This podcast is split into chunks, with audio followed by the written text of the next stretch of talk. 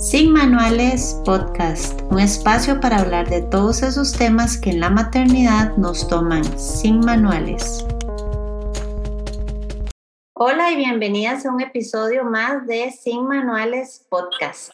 Hoy tengo por acá eh, a Yendri González eh, con un tema que, bueno, a mí en lo personal me gusta muchísimo, el diálogo interno infantil. Hola Yendri, buenas tardes, bienvenida. Hola Gaby, ¿cómo estás? Bien, qué emoción tenerla por aquí. Eh, justo ahora le estaba diciendo cuánto me gusta el PNL, así que es un placer tenerte por acá.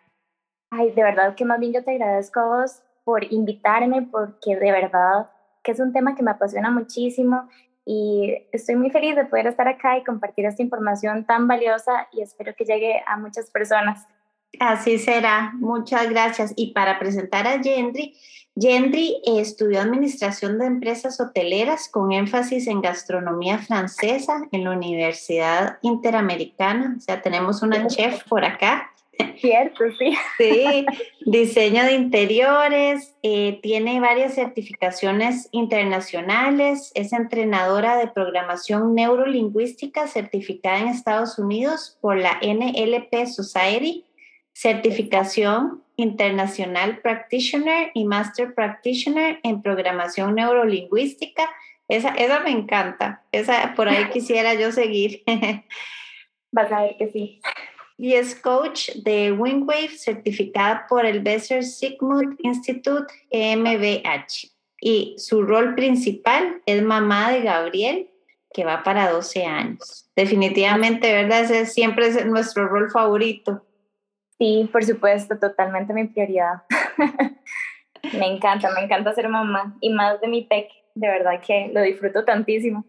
Sí, yo creo que desde que uno se convierte en mamá, uno, uno tal vez antes no, no, no sabe lo que eso significa, pero después se vuelven, uno dice, ¿cómo viví sin ellos? Cierto, totalmente, definitivamente es muy importante esa persona que éramos antes de ser mamás, porque seguimos siendo esa persona Claro. Sin embargo, ellos llegan a aportar, es que yo siento que crecemos de verdad como, como individuos, llegan a aportar tantísimo, son pequeños maestros definitivamente. Pequeños maestros y bueno, despiertan un montón de, de, de creatividad y esas ganas como de superarse. Y, y, parte de esto creo que es la importancia de, de, este, de este episodio específicamente porque eh, les cuento un poquito, yo estuve buscando eh, entrevistas eh, específicamente PNL en, en, niños, porque sí conozco la que me entrenó en el practitioner, Carlita, ¿verdad? Ella sabe PNL, pero en niños es, es diferente. Y bueno, mm, estoy tan emocionada porque creo que el diálogo interno, Gendry, nosotros como adultos es algo que a veces tenemos que controlar mucho, ¿verdad? Y, es algo que a veces hacemos hasta a nivel inconsciente. Entonces, eh, pues el tema está hoy, pero top. Y el poder de las palabras. Si quieres, empezamos por ahí, Gendry. ¿Qué es el poder de las palabras? Bueno, ahora que estabas hablando acerca del diálogo interno, que es algo que a veces nosotros, incluso en la vida adulta, em, es un tema con el que tenemos que lidiar, te cuento que no es a veces, ¿verdad? Gaby, si yo te preguntara a vos quién es la persona con la que más hablas vos a diario, ¿qué me respondes? Yo. claro. A mí hace años, cuando me preguntaron eso, yo recuerdo que dije mi mamá. Sin embargo, claramente somos nosotros mismos. Y luego la siguiente pregunta me sacó de base totalmente porque me preguntaron, y contame una cosa, vos tenés mejor amiga. Y yo sí, yo tengo mejor amiga. Me dice, si le hablaras a tu mejor amiga como te hablas a vos a diario, seguirían siendo amigas. Y yo, uff, no creo. No. Porque yo era constantemente, qué inútil, no te va a salir, vas a meter la pata porque sos vos típico, típico de Yandre. Y yo me decía esas cosas, Gaby, todo el tiempo. Hace años lo que hice para estar muy atenta de mi diálogo interno, que no se lo voy a recomendar a ustedes porque es un poco, un poco harsh. lo que hice fue ponerme una liga en la muñeca Y cada vez que me agarraba diciéndome algo limitante, algo que yo sabía que no me estaba apoyando, entonces jalaba la liga y la soltaba. Gaby, no sabes cómo me quedó la piel de claro, la wow. Después del primer día, yo ahí fue donde logré entender que yo me estaba agrediendo. Qué yo dije, qué ejemplo más, más duro, pero, pero definitivamente así nos tratamos muchas veces. Total, y sin embargo no estamos conscientes de que lo hacemos hasta que ya aterrizamos y logramos hacer una dinámica como esta o más adelante yo les voy a recomendar otras que no son tan, tan agresivas. Sin embargo, sí es importante encontrar esa manera en la que nos hablamos, encontrar las frases que nos decimos a diario, porque esos pensamientos se transforman en nuestras emociones, en nuestra manera de, relacionarnos con las personas, de relacionarnos con el entorno, en nuestra manera de cumplir nuestros objetivos en la vida. Entonces, definitivamente, nuestro diálogo interno debe apoyarnos. Totalmente. Y de hecho yo leí un post una vez eh, que en tu cuenta que me encantó que decía, lo que le decimos a nuestros hijos se convierte en el diálogo interno, pero igual nosotros. Es eso mismo que estás diciendo. Ah, por supuesto, es que imagínate que nuestro diálogo interno son las voces introyectadas de mamá, de papá, de los abuelitos, de los maestros, de todas las personas que tuvieron algo que ver con nuestra crianza, que eran parte de nuestro entorno. Entonces, esa vocecita que nosotros escuchamos en nuestra cabeza son ellos y ellos hicieron lo mejor que pudieron con los recursos que tenían. Sin embargo, muchos de ellos tenían igual creencias limitantes que ya no eran útiles, nos las repitieron a nosotros y nosotros continuamos nuestra vida tomándolas como verdades absolutas cuando eran simples opiniones. Entonces, qué importante darte cuenta de, eh, no es que vamos a cuestionar absolutamente todo lo que somos, sin embargo, es importante que sí cuestionemos las que ya no son útiles, las que ya no nos generan un beneficio. Sí, y, también, eh, bueno, y es que a veces como son a nivel inconsciente, por eso hay que traerlas como al presente, a la conciencia, para, para ir descartando cuáles son las que realmente ya no nos aportan nada. A mí me gusta utilizar esta estrategia, bueno, esta es la que yo le recomiendo a mis clientes. Les digo que se consigan un cuadernito y que en ese cuadernito empiecen a anotar los pensamientos más relevantes. No vamos a anotar todo lo que pensamos porque tenemos como 50 mil pensamientos al día, ¿verdad? vamos a anotar lo que nos da más vuelta en la cabeza. Entonces, simplemente lo anotamos y al final del día vamos a leer lo que anotamos. Y a la par, solamente le vamos a poner una I o una U, si es útil o es inútil, así de sencillo. Y después... es fácil de hacer muy fácil de hacer y luego de esto ya podemos hacer giros lingüísticos, ya podemos transformar nuestro diálogo para que nos apoye. Con giros lingüísticos nos explicas un poquito más, Gendry, como para entender. Por supuesto. vamos a ver, es algo importante, por ejemplo, es el lenguaje asertivo. ¿Vos has escuchado del lenguaje asertivo? Sí. Bueno, me imagino que sí, claro, estudiaste con Carita, Carita stop en, en todo esto. El lenguaje asertivo, para explicarles a las otras personas que nos escuchan hoy, es hablar con el objetivo claro, eliminando el no de la frase. ¿Ok? Entonces, por ejemplo, Gaby, si yo te digo a vos, Gaby, no penses en un gato blanco. ¿Qué fue lo primero que pensaste? El gato blanco. Correcto. O si te digo, pensa en lo que sea menos en una silla. Bueno, inevitablemente la silla. Claro, y es que el cerebro es tan chiva que cada palabra que nosotros conocemos está almacenada acá por ortografía, por significado, por una imagen y por cómo nos sentimos en el momento que aprendimos esa palabra. entonces, ¿qué pasa? Si yo, por ejemplo, a mí me pasa mucho que me llegan clientecitos, yo atiendo niños, adolescentes y adultos. Entonces a veces me llevan clientecitos y viene el papá y me dice, es que este chico es un necio, yo le digo que no corra y sigue corriendo. ¿Qué pasa? ¿Verdad? Le estoy diciendo, no corra, tal vez se detiene porque grito. Y entonces el grito sí, como lo asusta, entonces lo detiene. una reacción. Claro, Sin embargo, la información no se está integrando. Yo le digo, no corra y él se ve o a él mismo corriendo o a alguien más corriendo, entonces es, se siente confundido. ¿Qué pasa si yo le digo, camine lento, despacio? Eso es acertar a la mente. Es una instrucción clara. Claro, por eso se llama lenguaje asertivo. Entonces, en el giro lingüístico utilizamos este tipo de herramientas. Por ejemplo, si yo lo que no quiero es tener miedo, ¿verdad? Yo no me voy a decir, no tengas miedo, no te estreses, ¿verdad? ¿Qué me voy a decir? Tranquila, calma, ¿cierto?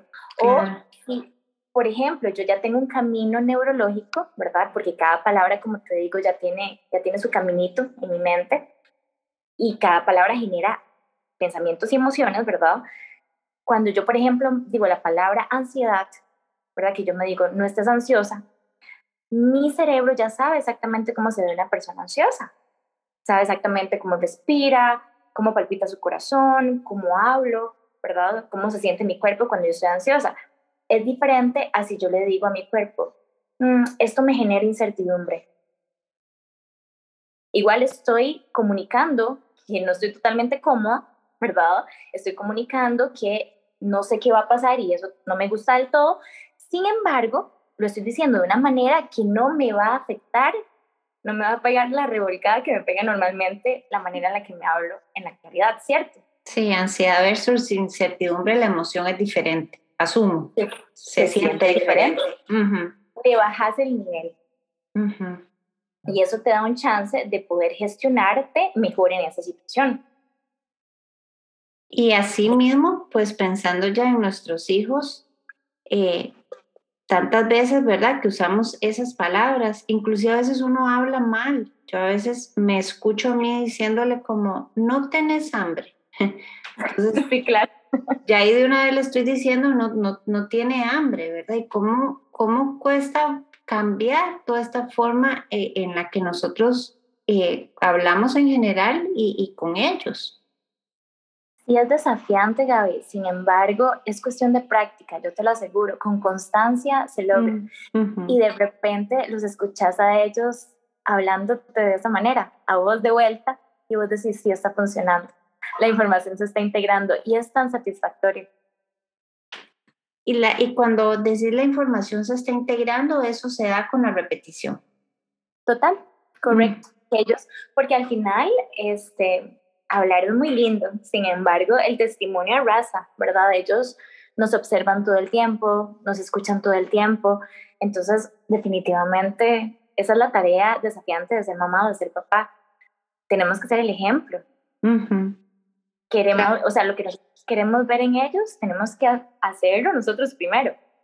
Sí, ellos están constantemente viendo y, y, repitiendo. Yo a mi hija realmente la veo a veces y yo digo, wow, está hablando igual a mí cómo repite ya dichos, cómo hasta entonaciones. Y, por eso es que me parece tan importante como llegar realmente a, tratar de, de, ser lo más claros con ellos posible. ¿Verdad? Es una gran responsabilidad que tenemos como papás. Por supuesto, yo a mi hijo le digo mucho, recuerda a Gogo, yo le digo Gogo. recuerda a Gogo. sí.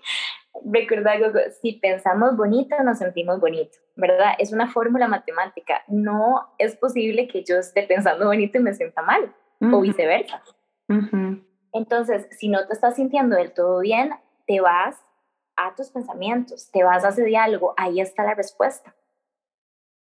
Entonces, si pensáramos un poquito aquí como para Ilvana, lo que hemos hablado, si pensáramos en cómo cambiamos nuestro diálogo interno, ¿no? Eh, como en esas técnicas, podríamos empezar con eso, como en pensar bonito. Sí, y con el cuadernito te das cuenta cómo estás pensando, ¿verdad? Ahí es la primera, ok. Es la primera. Y es como, bueno, yo no sé si vos viste esta peli Luca, ¿vos la viste? La vi, sí, lindísima. A mí me gustó mucho también. Sin embargo, lo que me llamó poderosamente la atención fue que usaron PNL en una partecita, me hizo mucha gracia, porque cuando están en el acantilado, que el amigo de Luca y él están armando una bici, una bici. una bici viejísima, una vez. Exacto, exacto. Y se querían tirar del acantilado. Y entonces Luca le empieza a decir, no, ¿cómo se te ocurre? Nos vamos a matar. Y entonces el amigo le dice, silencio, Bruno. ¿Te acuerdas de eso? Claro, claro. Ajá, y entonces Luca le dice, ¿y quién es Bruno? Porque ni él ni el amigo se llamaba así. Y entonces el amigo le dice, ah, no sé, es un hombre que le dio las voces de mi cabeza. Yo dije, qué genios, qué genios. Eso es, eso es disociarse. O sea, es darte, dar un paso para atrás y decirle al pensamiento, sí, ahí te veo. Gracias por participar. Yo ahorita decido pensar esto otro. Qué lindo. Sí, lindísimo, logras callar esa voz de la cabeza, que eso es lo que hay que pensar, Gaby.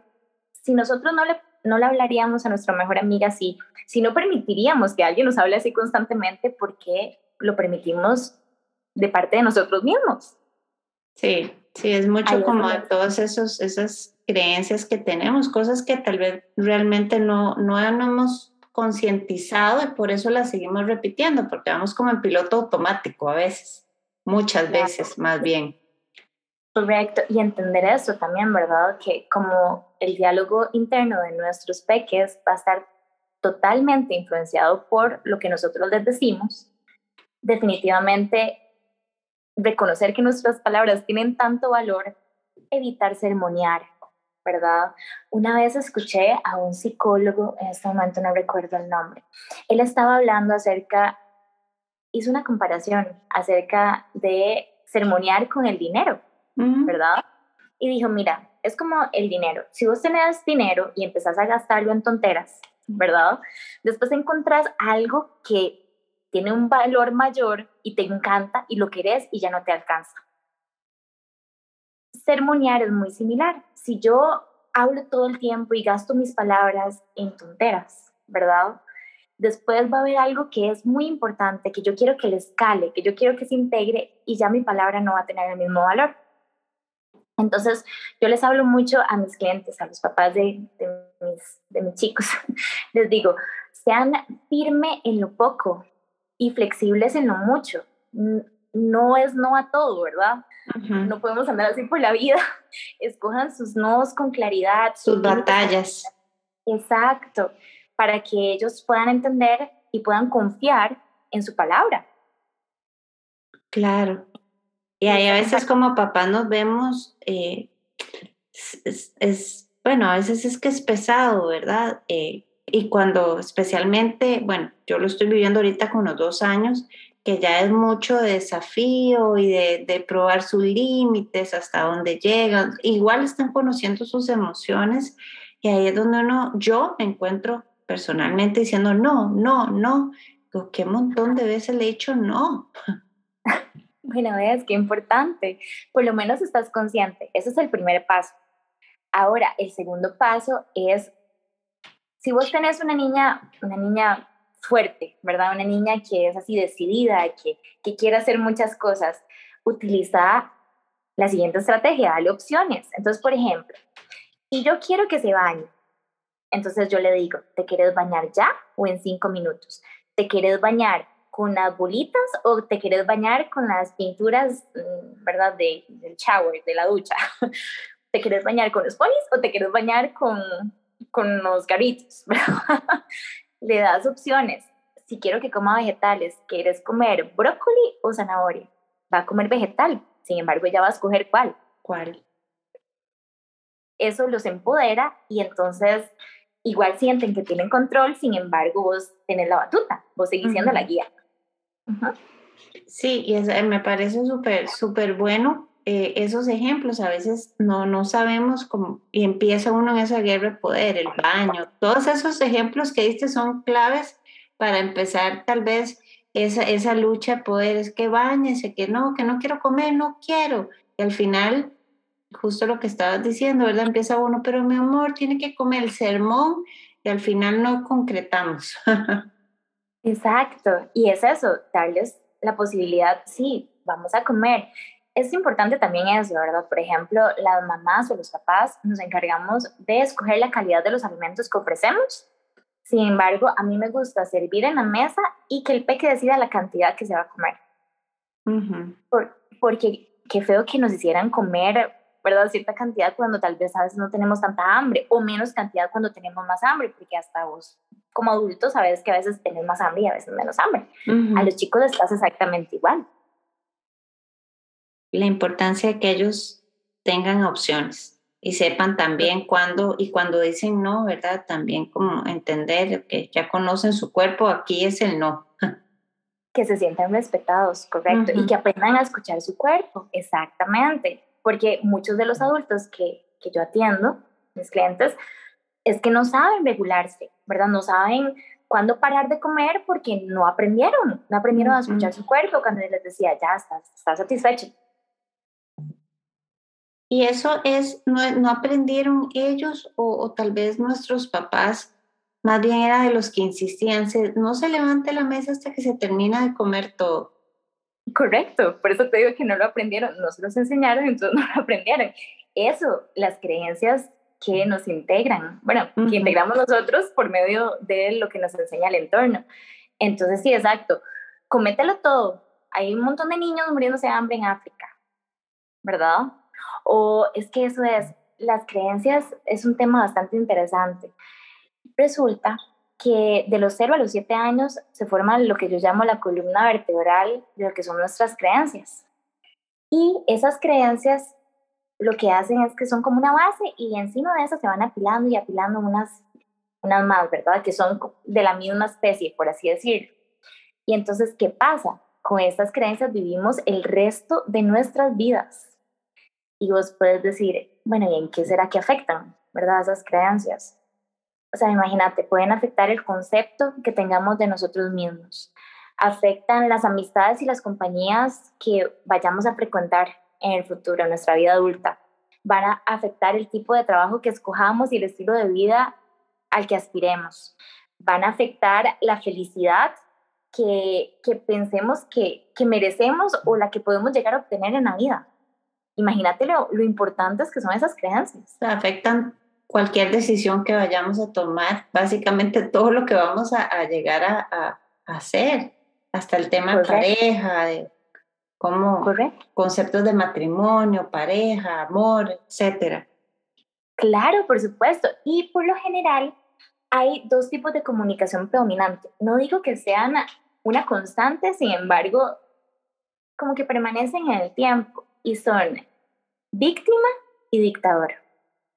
Si las personas que nos escuchan sienten como que no calzan en ninguno de esos grupos, los felicito, ¿verdad? Que son súper afortunados. Sin embargo, por ejemplo, en mi caso, yo claramente tengo uno, ¿verdad? Yo lo reconozco, porque sí entiendo que a mí me criaron de esa manera. Entonces, por ejemplo, el, el víctima genera vínculos por medio del sufrimiento o de la culpa. Entonces es eso de todo lo que yo hago por vos y así es como me lo pagas, ¿verdad? Sí. Todas las horas de parto que pasé, todos los dolores de parto que pasé para que me trates así. El montón de horas que yo paso cocinando para que no vayas a probar nada. Híjole, ¿Verdad? O con, claro, o con lo que yo trabajo para que puedas estar en ese cole. Y estas son las notas que me traes, ¿no lo estás aprovechando? Se me hacen conocidas muchas, muchas de esas, me resuenan. ¿Verdad que sí? Claro, a mí también. Claro. Por supuesto. Y después viene el dictador. El dictador es que, el que genera vínculos por medio del miedo, del control, y entonces son cosas como, ¿cómo puede ser tan tonto? Te lo he explicado un montón de veces y aún así no entendés. ¿Verdad? Mi casa, mis reglas. Aquí se hace lo que yo digo y se acabó. O la típica, porque yo soy la mamá, porque ya dije que no, no es no. Exacto. Eso, ¿ves? Mi mamá tenía una buenísima, mi mamá tan linda, yo la amo, pero tenía una buenísima. Me decía, porque ella tenía la creencia de que a los papás se les respeta, no importa lo que hagan, ¿verdad? No se les cuestiona para nada. Entonces ella me decía, si yo digo que es de día y es de noche, usted sale y me dice, ay, sí, mami, qué despejado está el cielo. Sí, qué increíble, pero es que eso es lo que uno vivía. Yo también amo a mi mamá y a mi papá, pero realmente eran, eran cosas. Si yo dije eso, eso es. No me cuestiona, los papás no se cuestionan y uno realmente así crecía. No cuestionaba hasta algún momento de la adolescencia en que ya entraba la rebeldía. Exactamente, ¿no? Y en adolescencia era, o sea, mi techo, mis reglas, y si no te gusta, te vas. Y uno, ¿verdad? Uno pensando a ver si le cabían las cosas en el buquito y para dónde se iba a ir. Y... Como el chavo saliendo a la vecindad, siempre. Exacto, sí. sí, Yo pasé por eso un montón de veces. Bueno, imagínate, sí, yo también, claramente, por eso te cuento y yo me identifico totalmente. Y entonces, ¿qué pasa? Se van generando temas muy serios de autoestima temas muy serios de amor propio, porque, por ejemplo, imagínate un niño que escuche constantemente, así no se hace, mejor déjame a mí. No corra porque se va a caer. O deme la mano porque se va a resbalar. Los niños buenos no se enojan. Las niñas buenas no se ensucian. Ay, yo te amo tanto porque eso es tan bueno. Claro. Qué increíble. el poder de las palabras. Volvemos. Claro, por eso es que de verdad este tema para mí es tan, tan, tan valioso, tan, tan importante, porque de verdad nos marca, nos marca para toda la vida hasta que llegamos a la edad adulta y entonces ya nosotros somos responsables de conseguir herramientas, de sanar en nuestros procesos y si existen, como la PNL, por ejemplo, es una herramienta excelente para poder transformar lo que no nos gusta, lo que ya no queremos cargar más. Sin embargo, de que nos cala, nos cala entonces es importante reconocerlo desde ya nosotros, los que somos papás, los que somos mamás, porque yo hay un mantra que sí me repito mucho, que, mm, que es el siguiente. Yo digo, ¿cuál es la infancia que yo quiero? Eh, perdón, ¿cuál es la historia de la infancia que yo quiero que mi hijo cuente? De su infancia, ¿verdad? Yo sé cuál es la mía. Entonces, yo me digo eso mucho, ¿cuál es la historia que yo quiero que Gabriel cuente de su infancia? Y entonces así me, Sí, perdón. No, no, no, que qué lindo. Qué lindo ese mantra. Sí, después se los dejamos, después se los dejamos en el post para que ustedes tengan toda esa información, porque esos mantras yo, a mí me parecen súper útiles. A veces uno no sabe cómo por, por dónde irse, se, se vuelve a poner en el piloto automático y esos mantras como que lo traen de nuevo a tierra. Eso es exactamente lo que ese mantra hace por mí, Gaby. Me, me aterriza, y inmediatamente yo digo, ok, en este momento no estás en, en tu mejor estado para lidiar con esta situación, entonces retírate y cuando estés calmada regresas. Y así lo hago. No, y me, y me parece me parece súper lindo, de verdad que sí, eh, porque es como, digamos, te, te, pregunto, de, a veces nos exigimos mucho y ahora con redes sociales y todo, yo creo que nuestros papás no, no tenían las exigencias que, que, tenemos nosotras como mamás hoy en día, ¿verdad? La mamá, siempre lo digo, que en dos días se recuperó el posparto o eh, toda esta crianza respetuosa, PNL, y gracias a Dios tenemos todas estas herramientas ahora, pero también a veces eh, me, me, da cosita que las que no se escuchan piensen como que, que aquí estamos dictando cómo es la mamá ideal. Estas son herramientas, ¿verdad? Estas son herramientas para hacer las cosas de una mejor manera, pero yo creo que como dijiste al principio, todas las mamás hacemos lo que podemos con las herramientas que tenemos y desde el amor. Pero, claro, Gaby. Definitivo. Y si yo les cuento, no, y si yo les cuento de estas herramientas es porque yo las aplico. Y si yo las aplico es porque yo me detono. No, si todas nos detonamos, esto, esto ahí quería ir, ¿verdad? ¿Cómo, digamos, dentro de, de todas estas emociones que podemos sentir como mamás, pensando en ejemplos que tal vez nos puede dar. Ese dar la mano me resonó, porque aquí vivimos en un condominio y mi hija siempre sale corriendo. Yo siempre digo, deme la mano y no sé cómo de qué otra forma decirle que no, que no salga corriendo y que la pueda atropellar un carro, ¿verdad? Entonces, todos esos ejemplos del día a día. No, por ejemplo, para eso en específico que me acabas de decir, es muy, e, eso, eso es sencillo, mira Gaby, eso sí, con constancia. ¿Qué pasa? A los chicos les encanta anticipar lo que viene. Entonces, por ejemplo, ¿no has visto que les encanta ver la misma peli un montón de veces? Sí, cien veces. Ajá, es porque se sienten bien, les reconforta cuando ya saben lo que, lo que viene. Entonces, anticipar es lo mejor. Entonces, por ejemplo, antes de salir de la casa, Gaby, vos le decís, mi amor, vamos a ir afuera. No sé si al play, no sé a dónde es que van, vamos a ir afuera. Quiero que me sostengas la mano todo el tiempo por tu seguridad, porque hay carros que pasan, ¿verdad? Y vos le explicas. Ahora, si en algún momento te soltas de mi mano y salís corriendo, vamos a volver a entrar a la casa y otro día tendría la oportunidad de volver a salir. Sin embargo, eso es lo que va a suceder. Porque si tu cuerpito en ese momento no lo puedes controlar y sientes mucha ganas de correr, yo te ayudo. y nos devolvemos a la casa. Se le explica, se les hace toda la explicación. Por supuesto, le anticipas antes de salir, se lo decir, no cuando ya están allá afuera, que me den la mano, porque si no nos vamos para adentro. No, no, no. Que es usualmente lo que siempre pasa. ¿verdad? que ya uno en el momento es, deme la mano, no corra. Y ahí entonces empieza uno con, con, todas las palabras que no hay que decir. Claro. Sin embargo, es, y en esos momentos vos, lo más importante, te gestionas, encontrás tu calma, respiras profundo, porque son las neuronas espejo, ¿verdad? Todos tenemos neuronas espejo que son las que se activan, por ejemplo, cuando alguien bosteza.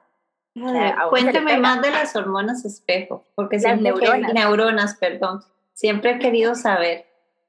Bueno, es muy sencillo, son estas neuronas que se activan cuando alguien bosteza. Entonces a vos se te pega el bostezo. Son neuronas que repiten el comportamiento de las personas con las que convivimos a diario. Entonces, por ejemplo, si yo logro mantener la calma en esos momentos, yo le estoy mostrando a las neuronas espejo de mi peque cómo se gestiona. Claro. Primero me regulo yo. Primero me regulo yo siempre que esa es la parte desafiante. Sin embargo, sí se puede. Una vez escuché una metáfora también que hablaba de esto. Decía, ¿qué pasa si uno va en un avión y empieza una de esas turbulencias bravas, Gaby, ¿verdad? sí, sí, me, me Tengo que hacerme toda una programación de fobias porque esa, esa me quedó bebiendo. Ay, bueno, es, bueno, pues se puede trabajar por dicha. Pero bueno, es esas, esas turbulencias que se hace que parece que se va a desarmar y entonces la gente empieza a gritar y empieza a llorar. Cuéntame, Gaby, ¿qué pasaría si vos escuchas al piloto por los parlantes hablando y empieza, necesito que se calmen, necesito que todo se calme porque así yo no puedo pilotear este avión, nos vamos a estrellar. ¿Cómo te sentirías? Sí, no, en un estado de alarma total, total, ya no habría rescue que, que, me, que me saque de la nervia. Imagínate, y es que es esa comparación, nosotros somos los pilotos. Tenemos que darles esa seguridad a nuestros peques de que nosotros sí sabemos lo que estamos haciendo. No importa si hay turbulencia.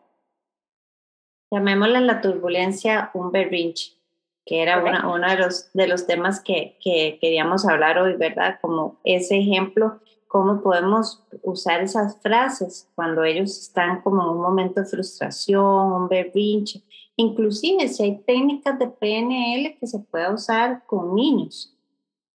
Sí, por supuesto que sí. Sin embargo, para enseñarles ya técnicas eh, sí es un poquito más, más complicado, pero sí les puedo dejar tips. Vamos a dejarles tips para que los puedan empezar a aplicar. Bueno, el primer tip para gestionarnos nosotros primero, yo no sé si vos has escuchado de respiración diafragmática alguna vez.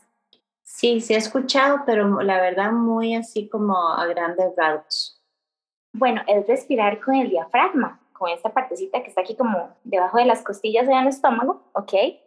Sin embargo, yo me sé una respiración que es, es un quickie, es para salir rápido de un estado limitante y es de la siguiente manera. Inhalas en cuatro tiempos, sostenes un momentito y exhalas en ocho tiempos. Ok. Ok, sería así. Sostenes un momentito y exhalas en ocho. Ok, eso lo haría cinco veces. Ok. Después de la quinta vez, yo sé que ya te vas a sentir más tranquila. Definitivamente bajan totalmente las revoluciones. Sí, total. Entonces, esa sería em, la primera herramienta, el primer recurso. Ahora, antes de que se detone un evento, es importante que logremos visualizar con nuestros peques cómo podemos transicionar, ¿verdad? Cómo podemos ir de una emoción a otra, porque las emociones son como las olas del mar. Van y vienen y todas son buenas, todas las emociones son buenas. Entonces, así como llegan de rápido, así también se pueden ir. ¿Ok? No es necesario quedarnos patinando en una emoción limitante. Ahora, lo que podemos hacer es visualizar maneras en las que yo puedo llegar a ese punto de calma de nuevo. Si estoy enojada, ¿Cómo puedo llegar a mi punto de calma? Entonces, por ejemplo, yo tengo una técnica que es la técnica de la bolita de colores. Entonces, me imagino, cuando estoy enojada, ¿verdad? Me imagino que tengo una bola roja grande dentro de mí. ¿Ok? Y luego con cada respiración que doy, esa bolita se va haciendo más pequeña y va cambiando de color. Entonces, va roja, naranja, amarilla, verde, celeste y hasta que llega la banda y ya la banda es como un arándano chiquitito, chiquitito, ¿verdad? ¿Qué logro con eso? Logro que ellos respiren con la respiración, van a calmarse, van a sentirse mucho más tranquilos y dos, que logren visualizar cómo ellos pueden manejar ese enojo, ese enojo que ha crecido y que ellos sienten que lo domina, ellos lo pueden ir gestionando hasta llegar a la haciendo más pequeño. Exacto, hasta llegar a la Entonces, ese tipo de visualizaciones nos funcionan ya cuando, ya cuando están dispuestos a transicionar. Porque en el momento del berrinche, un berrinche es un sí desesperado, ¿verdad? Entonces, en ese momento es simplemente narrar primero. Veo que estás molesto, para que ellos sepan que ya nos dimos cuenta, ¿verdad? Claro, veo que estás molesto, veo que estás molesta. Luego, validar la emoción, porque como te digo, todas son buenas y nosotros también nos hemos sentido así en algún momento en la vida, ¿verdad? En algún momento en la vida hemos querido algo con todas nuestras fuerzas y no, no se dio. Entonces, nos frustramos, estamos enojados, ¿cierto? Claro, claro. Entonces, podemos sentir empatía en esos momentos con nuestros chicos, ¿verdad? Entonces, narras, veo que estás molesto o molesta.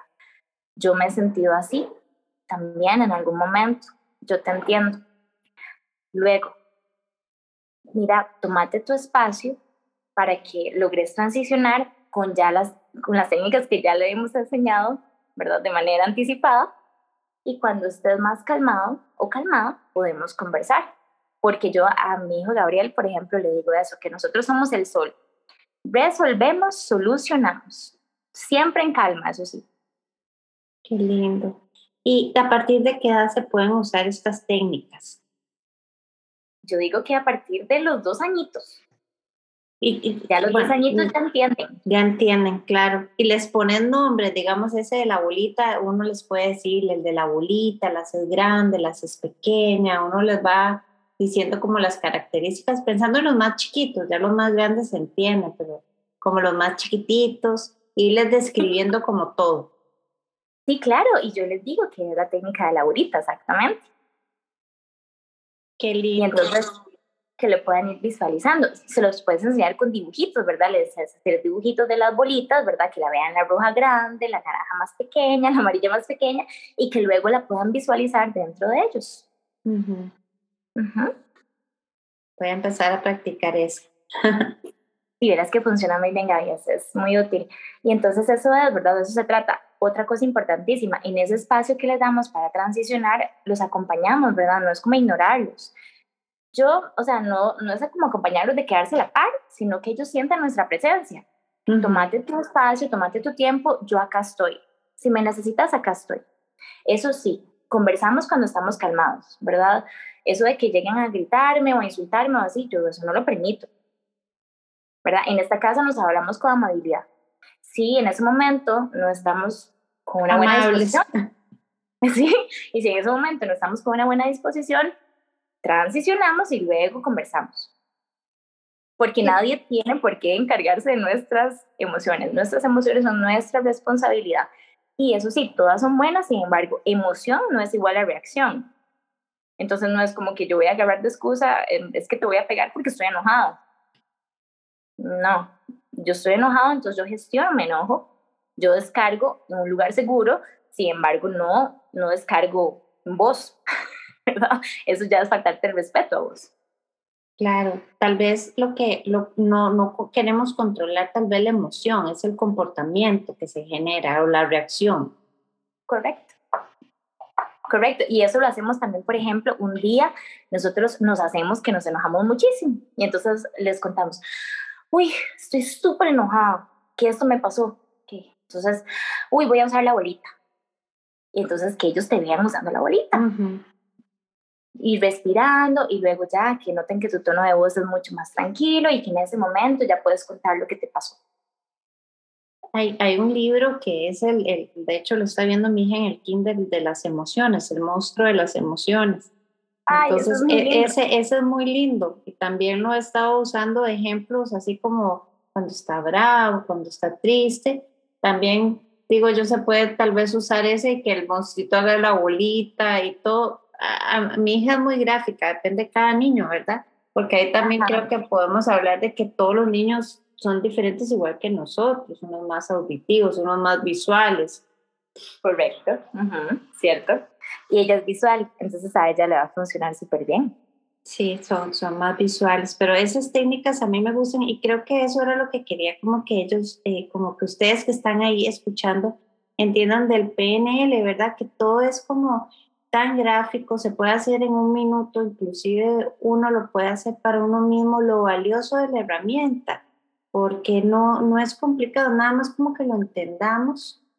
Eh, y con los niños me parece súper valioso y qué lindo que, que puedan empezar a, a, hacerse responsables de esas emociones desde pequeños, que, que creo que ahí es donde uno ve la evolución de todo esto, ¿verdad? Hoy, hoy día. Nosotros tal vez hace años, bueno, yo hace años no, no, nunca me hubiera imaginado a, mi mamá hablar de, de, emociones ni nada, no le ponía ese nombre.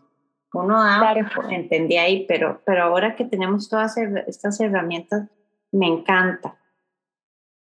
Sí, a mí también. Yo estoy enamorada totalmente de mi profesión, amo lo que hago, veo cambios tan rápidos de verdad en, en, mis clientes. Y son tal vez cosas que han cargado toda la vida y en cuestión tal vez de una sesión ya se liberan y ya logran transformar su realidad y es tan, tan satisfactorio, me genera tanta felicidad. Y yo siempre pienso eso, como yo atiendo niños y atiendo adolescentes también, cuando los atiendo yo lo que digo es qué diferente hubiera sido mi vida si esta información hubiera llegado a mí en este momento, ¿verdad? En el momento en el que ellos están entonces eso me, de verdad me trae tanta alegría. Claro, una gran satisfacción, Gendry. Y, si alguna de la que nos, nos está escuchando quisiera contactarte, ¿dónde das eh, consulta? ¿Dónde te encuentran? Okay, yo, yo todo lo pongo en el post, pero igual para que les digas.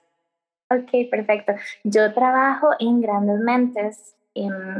mi consultorio está ubicado frente a Complejo Furati en el centro que se llama Preogan. En Waze lo encuentran así. Mis redes, eh, en Instagram estoy como creciendo maravillosamente. Y mi teléfono es 8398-4743. 4743. Igual no se preocupen porque dejo todo puesto en el post, pero igual eh, para que tengamos alcance a esta información, ¿verdad? Eh, creo que es, es muy importante y y es, y es algo que, que tal vez no toma tanto tiempo, aunque no estoy descartando la terapia, en algunos momentos yo creo que sí es necesario, hay que evaluar, pero el PNL es algo que se puede hacer y, es más, más rápido, ¿verdad? Los resultados. Claro, todas las herramientas son muy útiles y cualquier proceso que, que logres llevar para sanar está bien. Sí o sea, tener la intención de ser una mejor versión es lo más importante. Entonces, lo que sea que estés haciendo está bien. ¿Y, cómo empezaste? Pura curiosidad con niños. Bueno, resulta que, bueno, ya, sabes que tengo dos carreras, además de esta. Sí. Sin embargo, conocí la PNL en un momento de mi vida que estaba ya tanteando si el fondo tenía sótano. Y sí, de verdad, bastante rudo.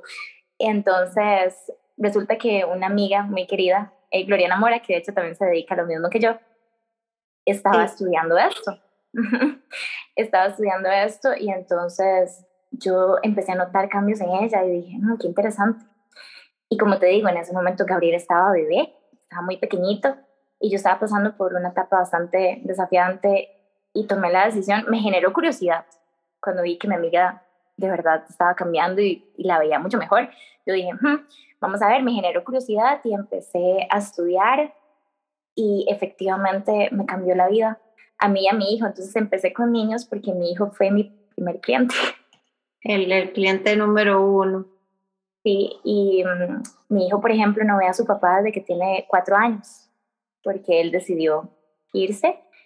Y mi hijo es un niño totalmente equilibrado, emocionalmente equilibrado. Yo lo veo muy feliz. No te digo que es perfecto, porque no, ningún niño es perfecto, claramente.